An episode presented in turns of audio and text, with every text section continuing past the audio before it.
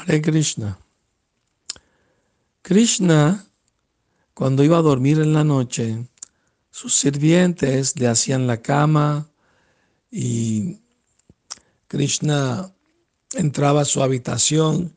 Tenía dos mascotas, loros, y la, la, luz de la luna entraba por la ventana de Krishna.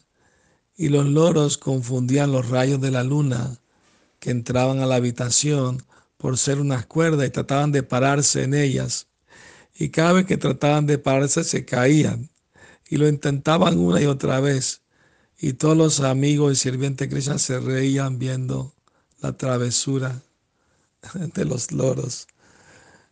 También Krishna tenía de mascota dos perritos, uno blanco y uno negro. Y Krishna por la mañana venían a buscarlo sus amigos para ir a, cuidar de los terneros. Y entonces eh, el amigo de Krishna entraba a ayudar a Madre Yashoda a ponerle a Krishna sus campanitas tobilleras. Y mientras lo hacía, Krishna bromeando agarraba su flauta y le daba golpecitos en la cabeza al amigo. Y el amigo feliz en éxtasis, pero Madre Yashoda regañaba a Krishna. Krishna, no golpees a tus amigos de esa manera. Y cuando salían al bosque a cuidar los terneros, tenían muchos juegos juntos, ¿no? Jugaban al escondite, jugaban a... encontraban un pozo de agua seco y resonaba el eco, entonces gritaban ahí, resonaba el, el sonido por todas partes. También los pájaros que volaban, su sombra la seguían y trataban de alcanzarla. También imitaban los, las ranas y sapos croando y saltando.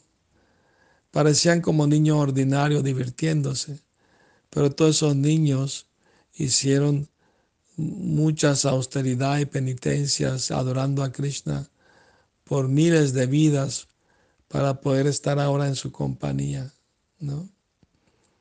Entonces, algunos de los amigos de Krishna eran más íntimos, como Subal y Sridham, que le llevaban sus mensajes a las gopis.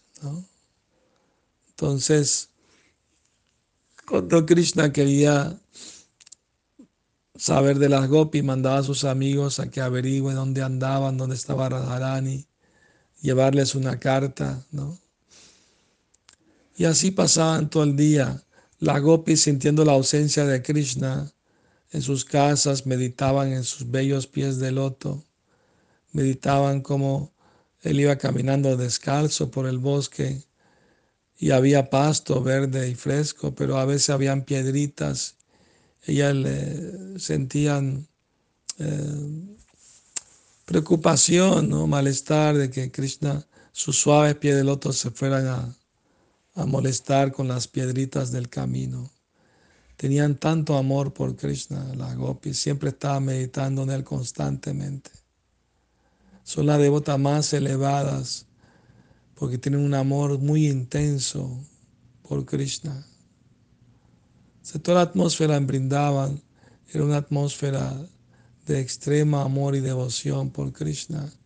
Y Krishna reciprocaba con todos ellos Krishna es el mejor amo, el mejor amigo, el hijo más amado, eh, el amante más bello, más bondadoso. Krishna puede satisfacer todos nuestros deseos de amar y ser amados. Mientras más amamos a Krishna, nos vamos a dar cuenta cuánto Él nos ama a nosotros. Que sueñen con Krishna hasta mañana. Aquí donde estoy, son las 10, 18 minutos en Arizona, en Estados Unidos.